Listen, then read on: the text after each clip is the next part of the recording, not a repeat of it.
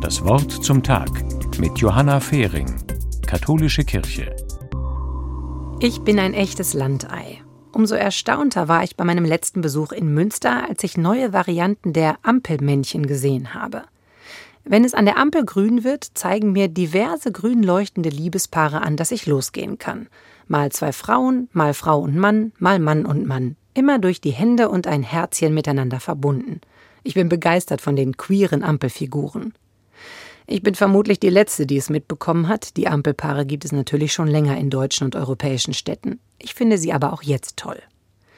Mit den Ampelfiguren zeigen die Städte, dass es ihnen wichtig ist, vielfältig zu sein, dass das Leben in ihnen bunt ist und sie offen sind und dass ihnen jede Lebens- und Liebesform recht ist. Es ist schon bemerkenswert, dass solche Zeichen überhaupt nötig sind, dass Menschen darüber sprechen oder diskutieren müssen. Denn klar, als die ersten queeren Ampelpärchen aufgetaucht sind, gab es heftige Reaktionen in jede Richtung. Leute, die die Aktion klasse fanden und Leute, die sich sehr darüber aufgeregt haben.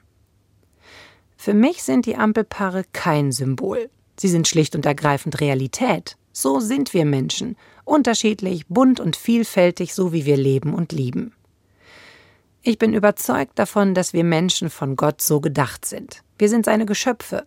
Die Bibel findet dafür klare Worte. Im Buch der Weisheit steht Gott, du liebst alles, was ist, und verabscheust nichts von dem, was du gemacht hast. Denn hättest du etwas gehasst, so hättest du es nicht geschaffen. Wie könnte etwas erhalten bleiben, das nicht von dir ins Dasein gerufen wäre? Herr, du Freund des Lebens. Ich wünsche mir noch viel mehr, dass wir solche Symbole nicht mehr brauchen, die mit großem Tamtam eingeführt werden, sondern völlig wertfrei und selbstverständlich abbilden, was menschliches Leben ausmacht. Zusammen durchs Leben zu gehen, mit den Menschen um mich herum, die mir etwas bedeuten. Johanna Fehring aus Baden-Baden von der Katholischen Kirche.